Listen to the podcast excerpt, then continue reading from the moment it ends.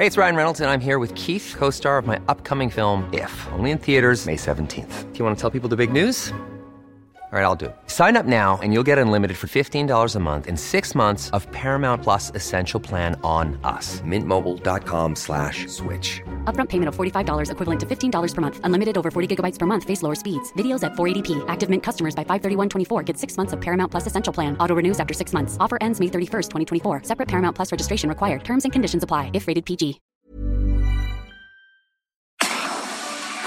Tarde a tarde, lo que necesitas saber de forma ligera, con un tono accesible. Solórzano, el referente informativo.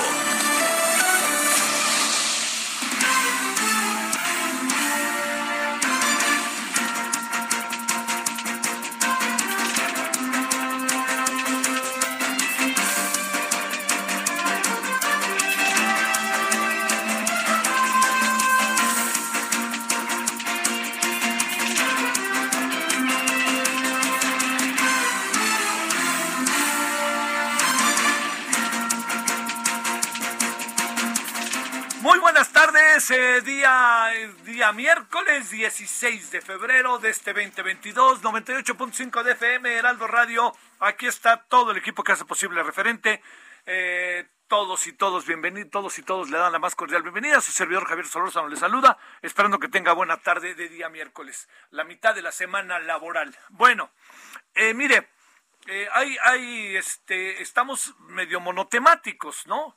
aunque no crea que todo se resume en lo que, en lo que, a ver, ¿cómo decirlo? Como que en, en lo que alcanzamos a ver, ¿no? Que si el presidente, que los periodistas, que si el presidente, que si, que si, este, eh, todo eso, to- todo lo que tiene que ver con, eh, yo quiero ver cuánto gana, este, y yo no voy a contestar y to- todo eso, ¿no? Bueno, yo, yo diría que aquí hay, a ver, hay diferentes terrenos que soy de la idea que sin que sean definitivos, no creo eh, pues que uno tenga como toda la claridad de las cosas, pues porque el futuro siempre es algo por escribir, no se sabe, pero sí creo que hay indicios de lo que está en, eh, en este momento sucediendo. Una, una de las cosas a las cuales le pongo la mayor atención es que para el presidente del país, no necesariamente los partidos son la oposición. El presidente ve a la oposición en diferentes áreas, en diferentes rangos. El estrictamente político son los partidos, que están entre perdidos y diluidos. Pero el presidente ve más allá lo que está sucediendo. Y lo que ve más allá tiene que ver con, por ejemplo, los medios de comunicación, con los periodistas, con los académicos, con los especialistas, con los llamados intelectuales, con todo eso. Y por supuesto, con un sector, una parte del sector privado. Ahí es donde el presidente encuentra a la oposición. Ahí dice, ¿dónde está ahí? El PAN eh, está ahí. Porque el presidente, interpretamos, asume que esa oposición a la que estoy haciendo referencia, al final del camino encontrará en los partidos una forma de canalizar y se podrá eventualmente fortalecer. Ese es el asunto. A ver, yo, yo me pregunto si realmente solo el presidente está pensando en los periodistas, ellas y ellos, cuando los menciona. O también está pensando en los dueños de los medios, que es otra variable, ¿eh? para no perder de vista. Los dueños de los medios quieren llevar la fiesta en paz porque cuando el presidente dice eh, algunas cosas de los medios, pues no podemos perder de vista que hoy los medios de comunicación no son lo que eran hace 30 años. Y hablo de dos cosas, de su desarrollo, junto con el desarrollo tecnológico, pero también hablo de otra cosa importantísima. Hoy las empresas de los medios son, créame, casi multinacionales, ¿no? ¿Por qué razón? Hay empresas de medios que tienen al mismo tiempo que los medios, pues tienen un banco, tienen, pues se diversifican, pues, ¿no? Está todo lo habido y por haber de lo que ha pasado en los últimos años.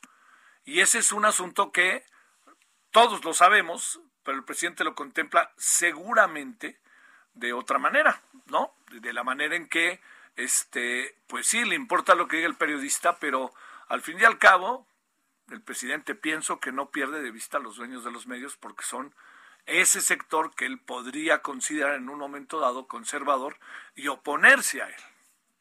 El gran asunto en el cual estamos todos metidos es que el presidente quiere un cambio de paradigma. A ver, ¿qué quiere decir eso? Quiere un cambio de las formas políticas que hemos vivido y económicas que hemos vivido a lo largo de décadas. Entonces él está desarrollando su proyecto y está desarrollando su proyecto. Déjeme decirle con eh, lo que yo alcanzo a ver de repente uno puede recorrer el país, de repente pues, se queda uno muy parado con lo de la pandemia, pero otra vez está saliendo uno. Y uno alcanza a ver algunas cosas para considerar. El proyecto del presidente a veces está más en, en el ánimo que en los hechos. ¿Qué quiero decir? Que el presidente habla con muchas cosas como si ya estuvieran definidas. Ya acabó la corrupción, no ha acabado. Se acaba de llevar un golpe fuerte. El presidente sea un hecho de corrupción o no, una sacudida, ¿no? Respecto a este tema. Entonces, eh, ya este, la gente, ya hay menos pobres. Y Pax, nos aparece el INEGI y nos dice hay más pobres que antes. Y de repente arremete contra la clase media y ahí está la clase media que se está haciendo chiquita porque en muchos casos está pasando incluso a niveles de pobreza, no extrema, pero sí está perdiendo su poder adquisitivo. Y este, cada vez vienen más inversiones extranjeras y no alcanza a venir las inversiones extranjeras uno podría pensar lo que está haciendo el presidente es un trabajo del mediano plazo que no se puede ver rápidamente, en lo cual tiene mucha razón. ¿eh? Pero si esto que le estoy diciendo es, cierto, el gran problema es que estamos en la carrera contra el tiempo. Porque con todos los escenarios que tenemos, ¿no?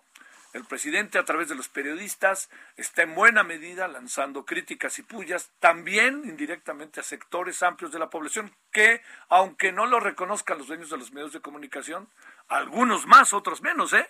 Pues están también en la tesitura. Pedirle a Televisa lo que le pidió y que Televisa haya contestado y que quede la duda que el propio presidente manifiesta respecto al salario de Carlos Lórez de Mola, pues es una de las muchas este, coyunturas. Hay, hay empresarios que no se tocan o se tocan muy poco, ¿no?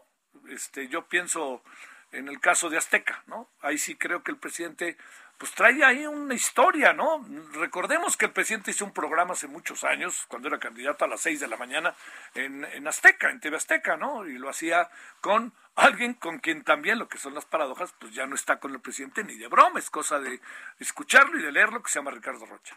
Entonces, haya habido una relación histórica, no solamente por eso, sino por otras razones. Entonces, toda esta circunstancia, le digo, habrá una división en donde, como ya se diluyó la mafia del poder, ya como tal no existe porque pues, son sus asesores, pues lo que pasa es que son sus asesores, pero aquí nadie, nadie come lumbre. O sea, dicho de otra manera, uno no sabe lo que pueda terminar pasando. Esto se lo planteo porque creo que estamos viviendo un momento sin duda particularmente complejo, ¿no? También complicado, pero hay que, hay que decir algo que me parece, que me parece sumamente importante. Eh, espéreme tantito. Acabo de recibir un mensaje de mi queridísimo José Fernández Santillán. Hay que agregar a la sociedad civil como foco de ataque por parte de López Obrador. Ahí tienes a Mexicanos contra la corrupción y la impunidad. Gracias, José. Te mando un gran saludo. Tiene toda la razón, José. ¿Sí? Ese es otro de los factores. Pero a mí me da la impresión, José, y se lo digo al público, que el presidente sabe que se está jugando ahorita el futuro. Porque si no logra consolidar este futuro como él lo quiere, elecciones, eh, no lo logra consolidar, revocación de mandato. Y además, allá dentro en Morena, con lo que trae, no va a haber ni para atrás ni para adelante. ¿eh? Porque además, con todo lo que le estoy diciendo de que el proyecto del presidente sigue siendo incierto, cuando llegue el final de esta historia, en donde ya se ve el presidente, deja de ser presidente, y al dejar de ser presidente, este, va a llegar alguien, la perfilada, va a llegar Monreal, lo dudo, va a llegar Marcelo Obrar, lo dudo, va a llegar la perfilada, la perfilada va a tener que dar cuentas de, los, de lo que pasó estos seis años. Y ahí la gente, quién sabe cómo reaccione. Yo no tengo muy claro qué va a pasar con la revocación de mandato. ¿Sabe qué sí tengo claro? Que, que el asunto, bueno, va a ganar López Obrador sin la menor duda, pero el asunto es qué irá a pasar con la participación. Tomando en cuenta que no hubo el dinero suficiente para hacer de la, de la manera en que se debería de hacer esta eh, consulta, porque tendrían que tener 161 mil casillas y les quitaron lana y les dijeron que no. Y luego en línea le inventan un día sí y otro también que tiene dinero guardado, que no se este, incluso, ¿no? Gente que, que como funcionarios, ¿no? Del propio gobierno que dicen, sí, ahí lo tiene. ¿De dónde, caramba, no? Al final volvemos a la historia de lo que hemos vivido, particularmente este año. El presidente puede estar enojado, pero tiene el sartén por el mango.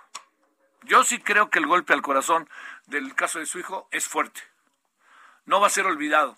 Y el presidente está tratando de revirar. Entonces revira y coloca a la sociedad entre, a ver, quiénes están conmigo o quiénes no están conmigo. Y esto se agrega a través incluso de la Cámara de Diputados. Una, una, diputada diciendo, ya quiten eso, ya olviden lo del hijo del presidente. No hay manera de olvidarlo, señora. No hay manera de olvidarlo porque está ahí.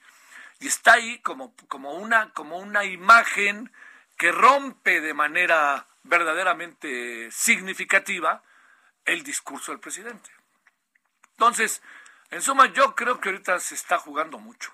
Así, lo que el desenlace de estas historias, que incluyen hasta las elecciones en seis estados, va a determinar mucho lo que venga. Porque estamos también en este periodo, en medio de la radicalización, del discurso radical del presidente, en medio de la reforma eléctrica.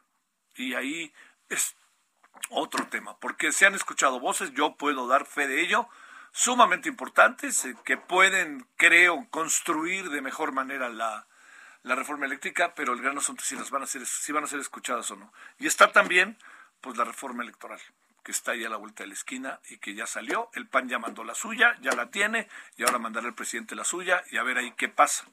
Con otra salvedad, para que vea todos los escenarios que estamos teniendo, que el presidente ha dicho que no va a intentar cambiar nada, porque ya sabe que no tiene mayoría y no le va a alcanzar pero de aquí a que no pase todo eso, ¿qué es lo que va a suceder a lo largo de todos estos días cuando el asunto sea que el INAI, como ya le dijo que él, que no puede, no tiene esas atribuciones, y como muchas otras cosas que van a estar pasando, en donde no vaya a remeter el presidente con todo en su discurso contra el INAI, por lo que respondió ya oficialmente, desde anoche lo he hecho, pero ya hoy oficialmente, y no voy a responder igual cuando no salga o salga desigual la revocación de mandato y se vaya contra el INE. Entonces, muchos escenarios, como usted alcanza a ver, como muy complejos, como muy que se cruzan muchas cosas. Y cuando digo que se, se cruzan muchas, muchas cosas, yo le diría, este, además de ello, lo que vamos a tener es, evidentemente, este, momentos de enorme, le diría, de enorme crisis.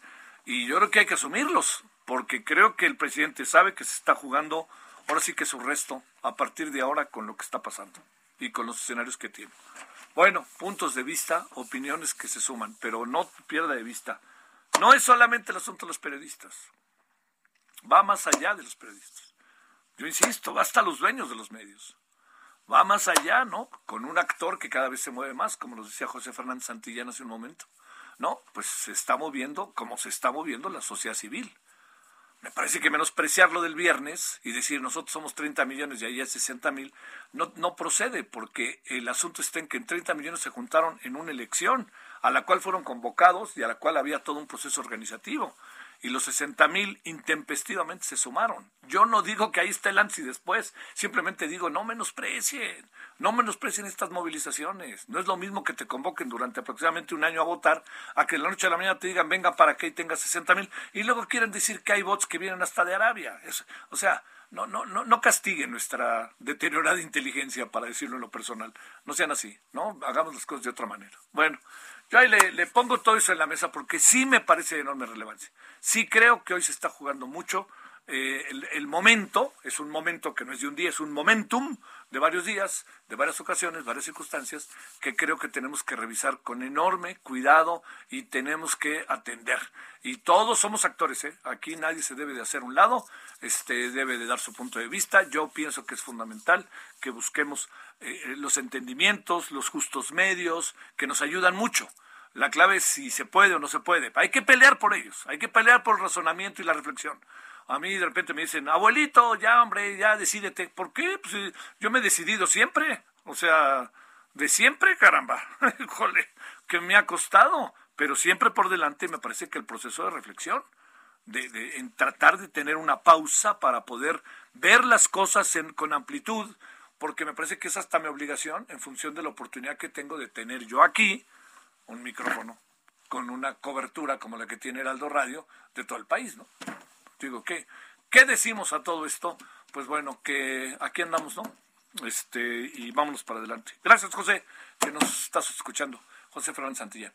Bueno, vámonos a las 17 con 14 en hora del centro. Muchos temas. Hay un tema que a mí me ha causado profunda atención y yo no sé ni cómo leerlo, pero yo sé que hay alguien que lo va a leer bien. Tiene que ver con que tenemos en nuestro país, teníamos a un destacado científico, destacado, ¿eh? Lo sigue siendo, pero parece que, pues, eres espía y es de Oaxaca. A ver, ¿de qué se trata? 17 con 15, gracias que nos acompaña. Tarde medio soleada, no ha asomado todavía la lluvia, por lo menos acá donde andamos. Solórzano, el referente informativo.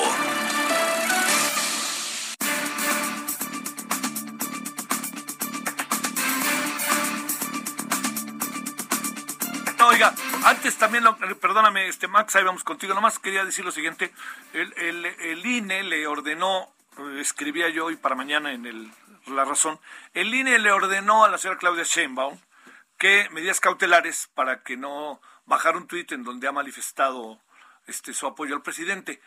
Y, yo creo que es tan el proceso de, de, la, de, de, los excesos en los que estamos, que unos lo consideran el miedo a la democracia y el miedo a la libertad, ¿no?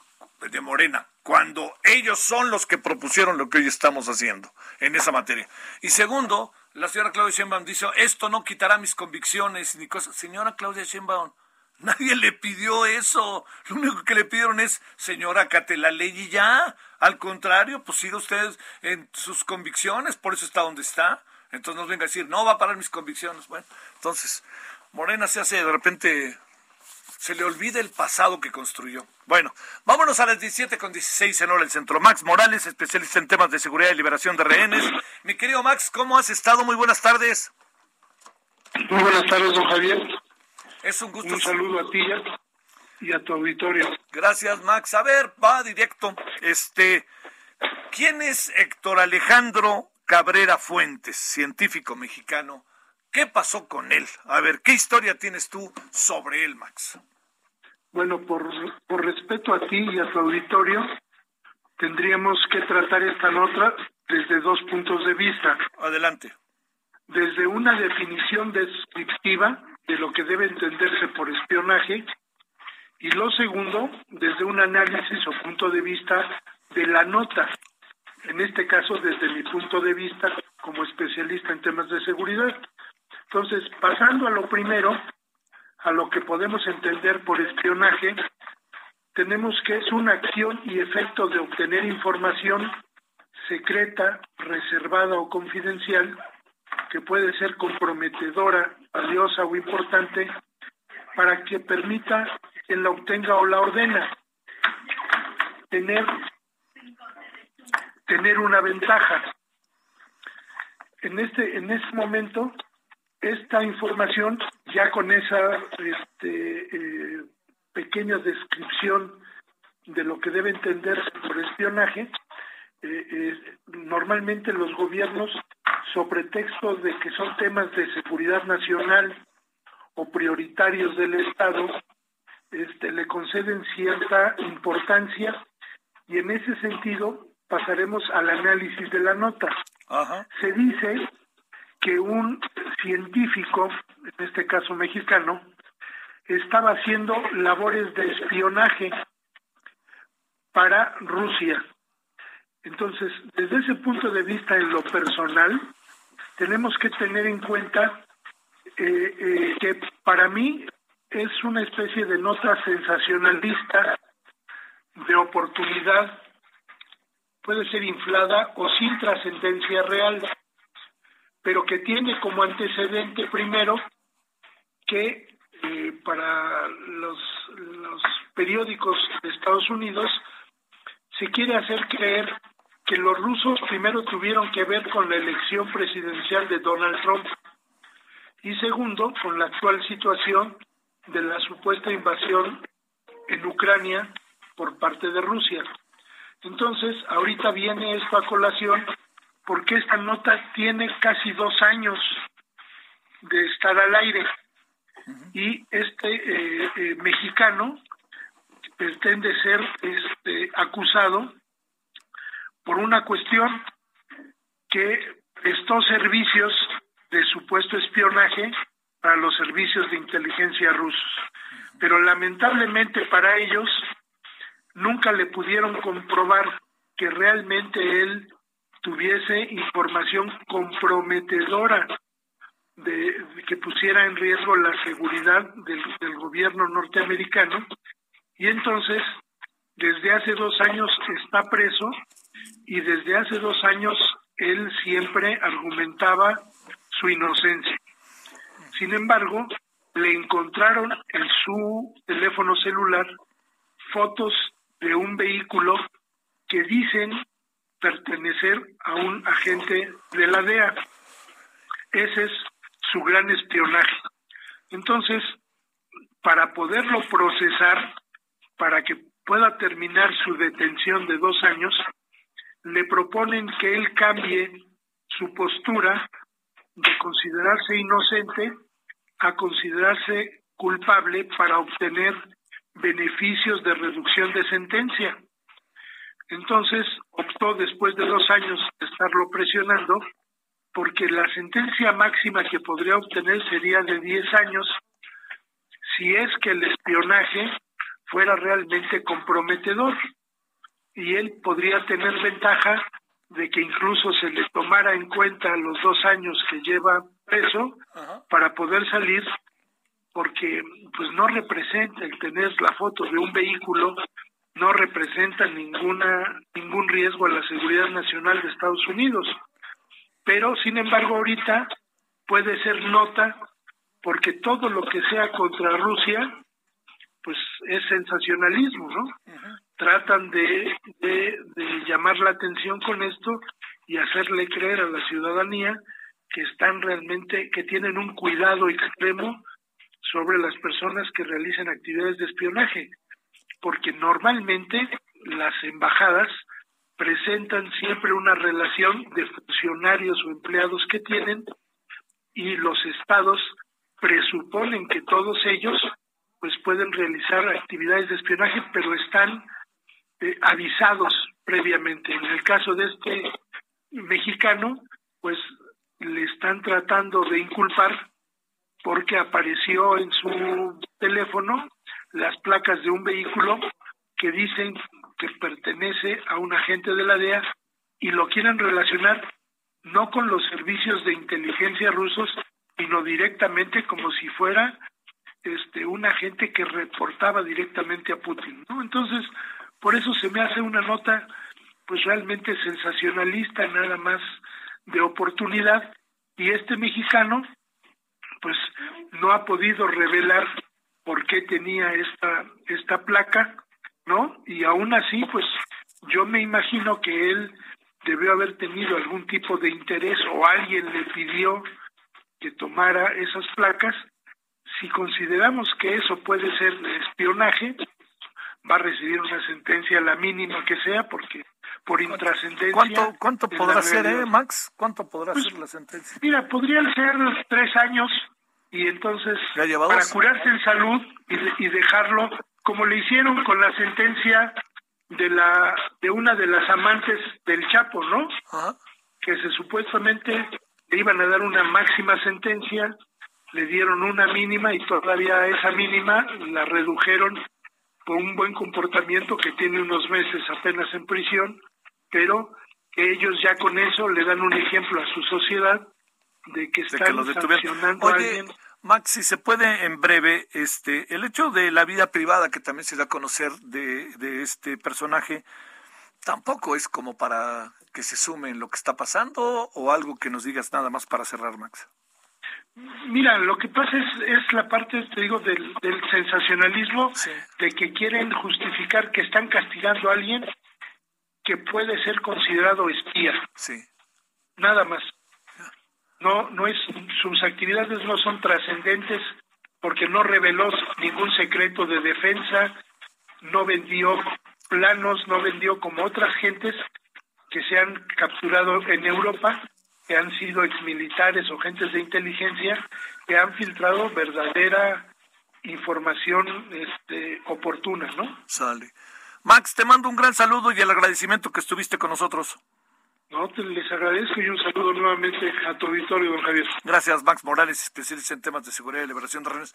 Pues es que no hay mucha tela de dónde cortar con el científico, oiga. No hay mucho. Le sacó una foto, eso es lo que pasó a un automóvil que era de la DEA y de ahí lo agarraron y él no ha sabido también decir para qué sacó la foto de ese automóvil y de su placa. Bueno, pausa y regresamos con Vidata. El referente informativo regresa luego de una pausa.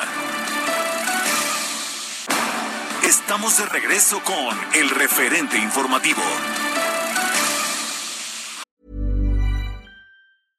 Hey, I'm Ryan Reynolds. At Mint Mobile, we like to do the opposite of what Big Wireless does. They charge you a lot, we charge you a little. So naturally, when they announced they'd be raising their prices due to inflation, we decided to deflate our prices due to not hating you. That's right. We're cutting the price of Mint Unlimited from $30 a month to just $15 a month.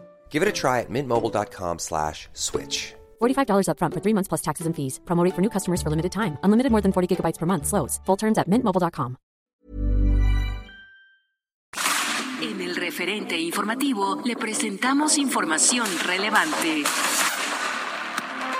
En los reclusorios de la Ciudad de México se aplicaron casi 10.000 dosis de refuerzo de la vacuna contra COVID-19. Suman más de 2.000 amparos para vacunar contra COVID-19 a menores de edad en Tamaulipas. Los gobernadores de Tamaulipas, Nuevo León y Coahuila se reunieron con el embajador de Estados Unidos en México, Ken Salazar. En Caborca, Sonora, la población reportó varios enfrentamientos entre civiles armados durante esta madrugada. Hoy arrancó la primera de tres fases para el rescate de los cuerpos de los mineros atrapados en la mina de pasta de conchos en Coahuila. Universidades de Zacatecas condenaron el asesinato de cuatro estudiantes y la desaparición de uno más. Migrantes haitianos se enfrentaron con elementos de seguridad en Tapachula, Chiapas. Una oficial de la Policía Municipal de Dolores Hidalgo, Guanajuato, fue asesinada a balazos. Periodistas de Yucatán exigieron al Congreso del Estado que se elimine el delito de difamación del Código Penal. El Tribunal Electoral del Poder Judicial de la Federación revivió la posible candidatura de la senadora morenista Susana Harp en Oaxaca. La Verde Antequera te espera. Vive la cultura, la gastronomía, la historia de un gran estado. Descubre la belleza en cualquier rincón de nuestra increíble entidad. Tenemos un lugar adecuado para todas y todos. Seguro te divertirás. Vive la experiencia, te encantará. Seguimos los protocolos de prevención contra el COVID-19. Viaja seguro y cuídate. Visítanos y descubre por qué Oaxaca lo tiene todo.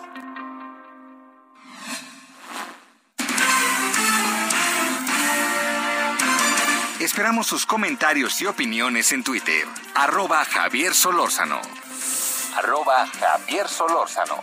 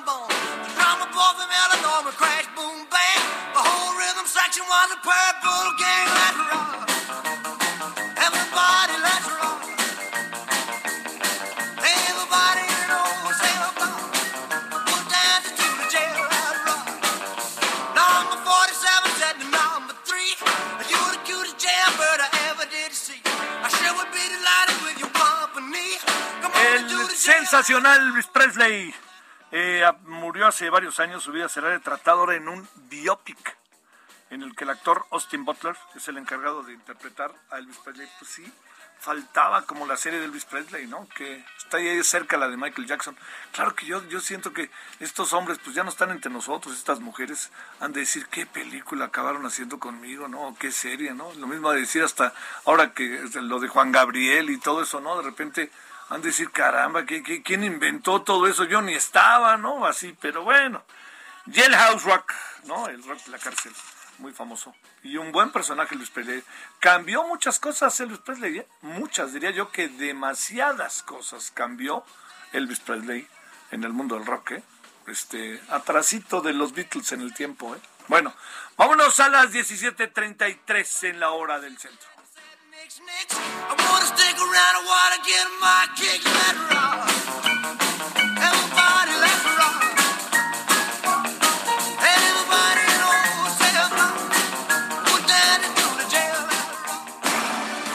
Solórzano, el referente informativo.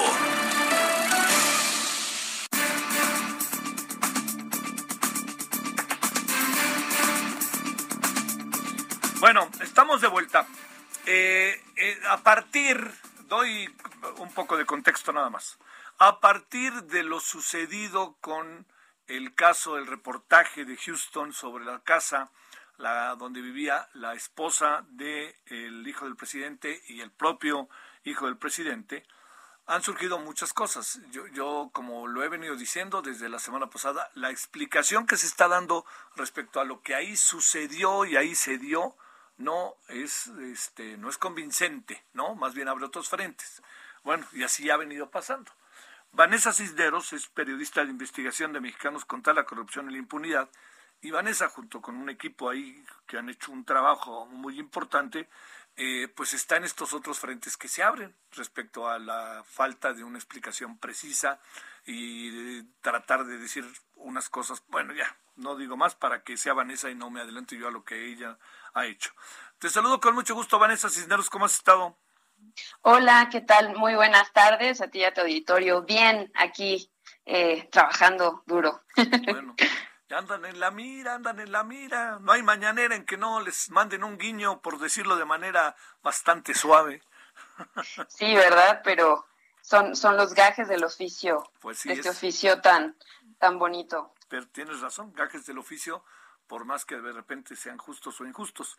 A ver, eh, uno de los derivados que, se ha que nos hemos ido ah, enterando es esto que pasó con concesiones de una playa. A ver, ¿por qué no nos cuentas toda la historia de lo que han trabajado si no te importa, Vanessa? Claro que sí, te cuento. El día de hoy damos a conocer en Mexicanos contra la Corrupción que en 2020 la Semarnat extendió 15 años más una concesión de playa a una de las empresas de Grupo Vidanta y aprobó la construcción de un teleférico privado que pasa encima del río Ameca, que está, eh, para quienes no lo conocen, está entre Nayarit y Jalisco. Bueno, este, este teleférico conecta a dos megadesarrollos turísticos entre estos espacios. Y bueno, ¿por qué, ¿por qué es importante esto?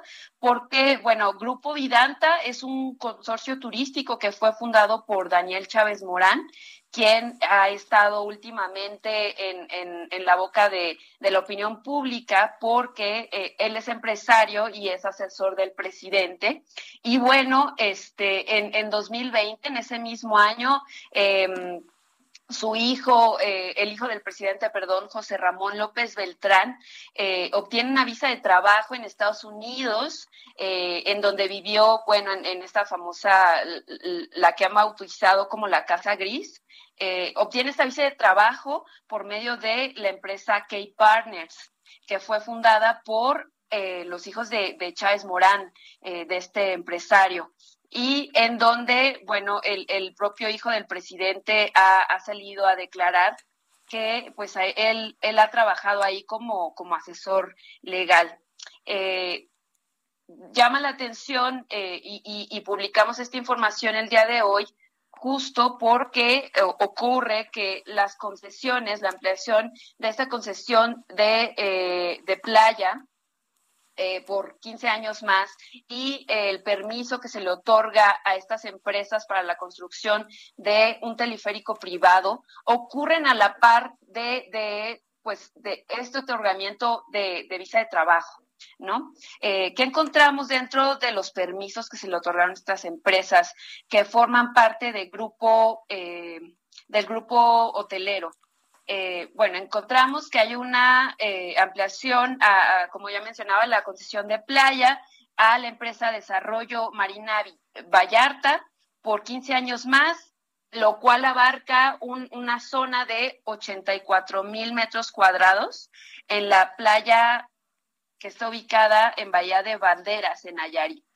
Eh, inicialmente la concesión se le da a la empresa en 2005 y bueno, pues eh, se otorga cada cierto tiempo, se otorga y eh, pues vence, ¿no? Cada cierto tiempo. En 2020 vence y eh, la empresa pide una prórroga y eh, bueno, se, se la otorga el, el actual gobierno, la Semarnat, lo que hace que esta empresa pueda disfrutar, eh, digamos, y aprovechar eh, ese, ese espacio turístico hasta 2035 y puede ahí disponer de eh, usar palapas, albercas, restaurantes, áreas verdes y otras cuestiones. Eh, lo que nosotros podemos encontrar, eh, por ejemplo, la ciudadanía, a la ciudadanía los invito a que revisen estos permisos, que son públicos, además cualquiera puede consultarlos a través de las páginas de transparencia, es que esta empresa que forma parte de Vidanta, en 2018 pagó 3.8 millones de pesos por el uso de eh, más de 84 mil metros cuadrados ¿no? al año. este, también encontramos el, el otro permiso que, que te mencionaba, que es a otras dos empresas para eh, la construcción de un teleférico privado que conecta a dos hoteles, dos megadesarrollos de, de Vidanta, uno que está en Nuevo Vallarta y otro que se está construyendo y que es, eh, pues, parece, parece bastante despampanante, que se llama Vidanta World y que está justo en Bahía de Banderas en, en Nayarit. Eso es lo que te puedo comentar acerca de eh, los permisos que eh, se le otorgaron a estas eh, empresas que forman parte de, del consorcio turístico de Grupo Vidanta, que justo coinciden en, en, el año eh, y que se les otorgan en el año en que el, el hijo del presidente pues obtiene esta visa de trabajo para estar eh, en, Houston. A ver, de- déjame plantearte, eh, hay la irregularidad de que se haya extendido la concesión, la ampliación por 15 años en el caso de esta playa, ¿existe, no existe? ¿Debería haber sido una licitación abierta? ¿Se dio de manera discrecional? Esto para empezar con, en concreto con este asunto. La cuestión de la playa en los documentos que nosotros pudimos acceder, eh, no hay como tal una irregularidad, es un trámite, digamos, por Sí. decirlo así. Llama la atención el- el- la cuestión de, de las fechas en la que se otorgan estos, estos permisos, digamos que eh, pues coincide, digamos, en los tiempos. Lo que sí llama la atención, por ejemplo, es eh, la otorgas, eh, cómo le otorgan el, el permiso al, a la empresa para el teleférico. ¿Por qué? Porque en menos de tres meses, entre que la empresa presenta eh, al, al- a la Semarnat, eh, tienen que, eh, cuando tú construyes o vas a construir eh, ciertos, eh, ciertas obras, tienes que presentar una manifestación de impacto ambiental. La empresa va y presenta su, su manifestación de impacto ambiental ante las autoridades y bueno, en menos de tres meses ya, ya estaba aprobado y casi enseguida ya estaban construyéndose las, eh, los, los, los eh, teleférico. el, eh, sí, los, los como pilotes donde, donde pues por el- los que eh, pasa el este- teleférico. ¿Este teleférico va a ser de uso turístico o incluso le va a servir a la población para, para cruzar el río de un lado al otro? ¿Qué función tendría? Claro, el teleférico es de uso privado y eh, en, en el proyecto en el que se planteó justo eh, el proyecto, digamos, de, cómo está su, su estructura, etcétera, los fines para los que fue hecho, dice que únicamente eh, es para el uso de, pues, turistas que están que quieren pasar de un complejo a otro eh, y con ello evitar que se trasladen no sé a lo mejor en un carro a lo mejor a través de eh, servicios particulares de taxi etcétera. Eso es lo que busca el, el teleférico y eh, sí atraviesa el, el, el río el río Ameca. A ver, y la otra, Vanessa, el, el, eh, es eh, el mismo día que se hicieron muchas cosas, coincidieron también con eh, la residencia del el hijo del presidente en Estados Unidos. En, en, esto fue una casualidad, no creo en las casualidades, pero, pero ahí, ¿cómo, cómo se arma todo este tinglado? Eh, de la residencia. Ajá. Bueno, eh, los datos que nosotros tenemos, pues son los, son los datos que justo el, el, el propio hijo del presidente ha, dado a conocer. Eh, lo que nosotros señalamos justo es, es, es esta coincidencia entre las entre los años pues en, en, en el tiempo entre que ellos obtienen estas concesiones estos permisos y el momento en el que eh, bueno una de estas eh, empresas que está relacionada a los hijos de Chávez Morán eh, bueno le, le, le facilita de alguna forma que que José Ramón residencia consiga la residencia, así es. A ver, y la otra cosa, la empresa KEI Partners, ¿existe o no? Pues está, está esa duda, ¿no? Todavía en sí. el aire, eh, por la cuestión de eh, que si se fue creada eh, exprofeso para salir en un comunicado, eh, etcétera. Creo que otros compañeros han, sí. han, aportado más luz al respecto.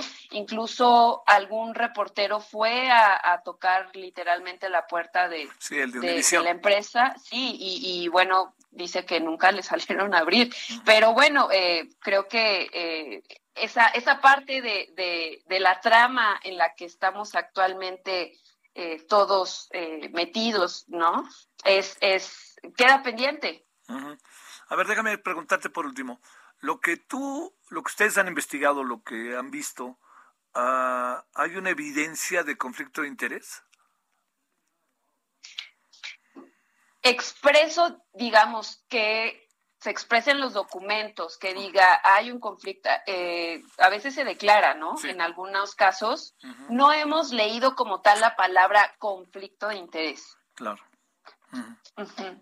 Pero este hay ahí todo un conjunto de, de, de circunstancias alrededor que obligarían, eh, pienso yo, o sea, hay, hay elementos, te lo planteo de esta manera, Vanessa, de lo que ustedes han investigado, de los datos que otros colegas han dado, en tu opinión, hay elementos como para ver con claridad que sería necesario investigar el asunto, es decir, hay base para investigarlo, no se convierte en un asunto de, de, este, de tratar de ir en contra de, este, de, del presidente, de su hijo, sino hay elementos en la mesa como para decir, esto es necesario hacerlo. Yo creo que sí, yo creo que las coincidencias son, eh, pues vaya, que, que, alguien rente la casa de, de a través de una inmobiliaria, etcétera, y que no sepa, eh, digamos, quiénes son los dueños, me parece algo, sí. pues, de pensarse en ese sentido. Uh -huh. eh, yo creo que hay bastantes elementos para que las autoridades pudieran seguir eh, la pista y realizar investigaciones tanto, eh, bueno, la empresa ya comenzó con sus propias investigaciones internas, uh -huh. ¿no? Pero hablando del de gobierno mexicano, eh, creo que hay bastantes elementos para iniciar una investigación al respecto. Sí, sí, sí, sí. Bueno, eh, lo que no está lanzando un juicio de responsabilidades, sino de presunción ¿no? De, de, responsabilidades que es muy importante viniendo de dónde vienen, de cualquier manera lo son, pero viniendo de dónde vienen, presunción de responsabilidades que se tendría que responder, empezando por la propia casa presidencial, pienso yo. Yo creo lo mismo, pero es, estamos eh, justo eh, al pendiente, ¿no? De, de qué es lo que ¿Qué es, qué es, ¿Cuál es el, el siguiente capítulo sí. en, en, en, esta historia, claro. ¿no? Que, sí, sí, que todos los que nos, que nos ha tenido en vilo a, a todo México, yo creo, en estas últimas semanas. ¿Hay más permisos allá también en la zona de los cabos, pregunto? Sí, hay permisos en, en Los Cabos y también hay eh, más permisos que estaremos dando a conocer próximamente en otros espacios al mismo personaje, a Daniel Chávez. Así es. Lo de los cabos, si muy en breve no lo dices, ¿dónde se encuentra ubicado? A ver, lo de los cabos está, a ver, está en el desarrollo Mayan Palace Eastcape. No sé si eh, en Baja Bueno, California Sí, Sur. es en Baja California Sur, perdóname, pero tengo la fortuna de conocer bien toda la zona de la Baja. Y te Ajá. diría, es el Mayan Palace Regency, que es, entiendo, eh, el nombre original de los hoteles, ¿no? Que eran Mayan Ajá. Palace, que había en todos lados. Sí. En Acapulco, por cierto, hay uno muy grande, ¿no? Sí, sí, sí. Sí, pero se llama Vidanta ahora. Bueno, pues este, a ver qué pasa, pero sí hay que destrabar el asunto porque si no se nos va a enquistar y yo creo que como sea ya está muy marcado todo esto de la casa, ¿no? Para el presidente va, va, va a ser difícil como pasar la página, incluso a la hora de hacer, de colocar y de hacer la historia de este sexenio. Si no hay una buena respuesta, pues esto quedará ahí, ¿no? Me parece. Bueno, Vanessa, gracias. Gracias a ti y te mando un fuerte abrazo. Para ti, bien. Vanessa Cisneros, muy buenas tardes, gracias. Ahora 17:49 en la hora del centro. Solórzano, el referente informativo.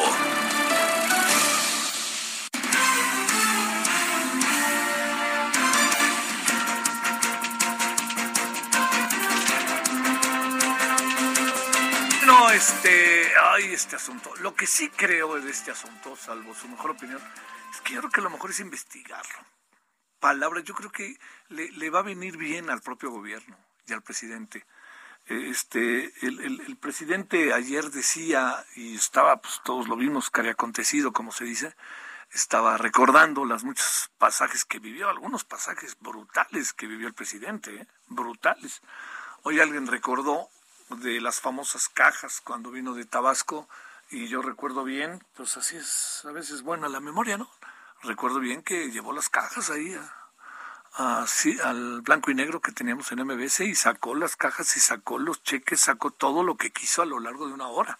Le dimos la hora completa a Andrés Manuel y sacó cheques pues de apoyo de dinero que presumiblemente Roberto Madrazo se había visto beneficiado para ser eh, candidato y después gobernador del estado de Tabasco. No más para contarle algunas, ¿no? Pero también el asunto, por ejemplo, de todo lo que pasó con los, la toma de los pozos petroleros, entiendo que era un acto político, por favor, nadie se chupa el dedo, pero entiendo que en sentido estricto era un asunto de seguridad nacional.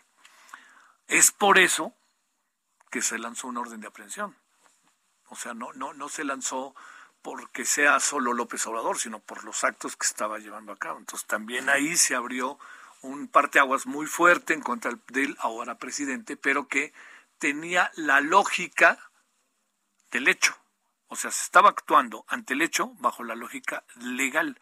Que le echaron más ganas, sí, pero nunca lo metieron a la cárcel, por cierto. ¿eh? Traía orden de prisión, pero nunca lo metieron a la cárcel, por las razones que se quieran. Bueno, vámonos a las 17.51 en del centro. Estamos cerrando la emisión de esta tarde y nos vamos con Paris Salazar. Adelante, Paris, ¿cómo has estado? Buenas tardes, Javier, amigas, amigos de la de México. Esta mañana en Palacio Nacional, el presidente Andrés Manuel López Obrador consideró que un particular debe transparentar sus ingresos si estos tienen que ver con el presupuesto y los bienes públicos.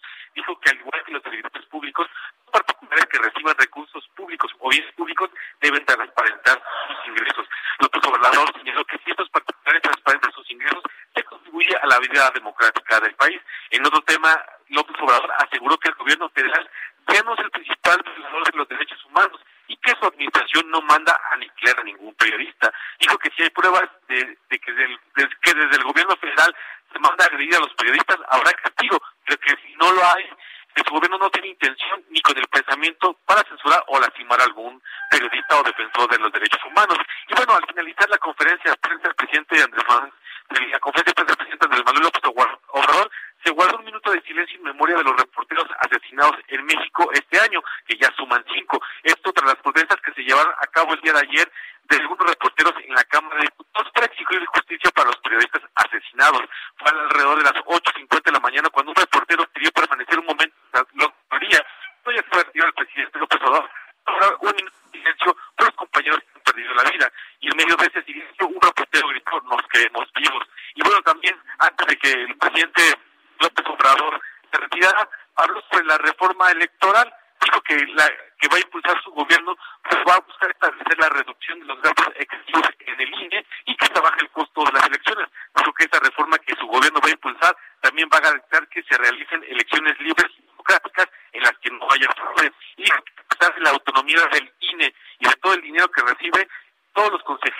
actúan por consigna y por creados, por lo que no actúan como jueces imparciales en los procesos democráticos. Esto fue lo que pasó esta mañana en Palacio Nacional, Javier. París, gracias, buenas tardes. París Salazar, nada más para, para cerrar, con este asunto del INE vamos a tener otra broncotota, ¿no? Ya vamos adelantándonos, es obvio. Perdóneme.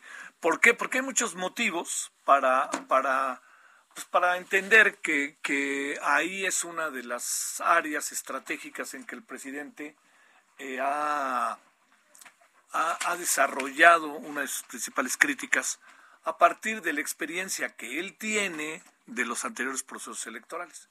En los anteriores procesos electorales pasaron muchas cosas. ¿Sabe qué pasó una de ellas? El propio presidente se equivocó. Andrés Manuel López Obrador se equivocó. Y en la de 2006 fue clara la mano de Vicente Fox. A mí yo no dudo que hubiera ganado en 2006. Pero en 2012 pasaron otras variables, pero no pasaron por el INE, que eso es yo creo que lo que hay que considerar. Y bueno, pues si el presidente quiere cambiar el INE, está en su derecho, pero lo tiene que cambiar constitucionalmente. Y diría otra cosa, ahí, estas elecciones cuestan caro, tan caras, porque Morena y la izquierda pidió candados hasta decir basta. Y le hicieron caso. Y ahí está el costo. Adiós. Hasta aquí, Solórzano, el referente informativo.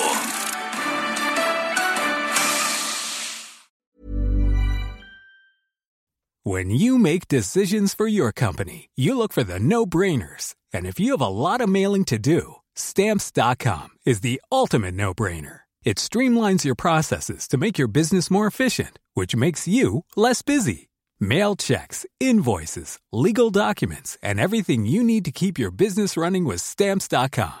Seamlessly connect with every major marketplace and shopping cart. Schedule package pickups and see your cheapest and fastest shipping options from different carriers with rates up to 89% off USPS and UPS rates. And with the stamps.com mobile app, you can take care of mailing and shipping wherever you are. Make the same no-brainer decision as over 1 million other businesses with stamps.com. Sign up with code program for a 4-week trial plus free postage and a free digital scale. No long-term commitments or contracts. That's stamps.com. Code program.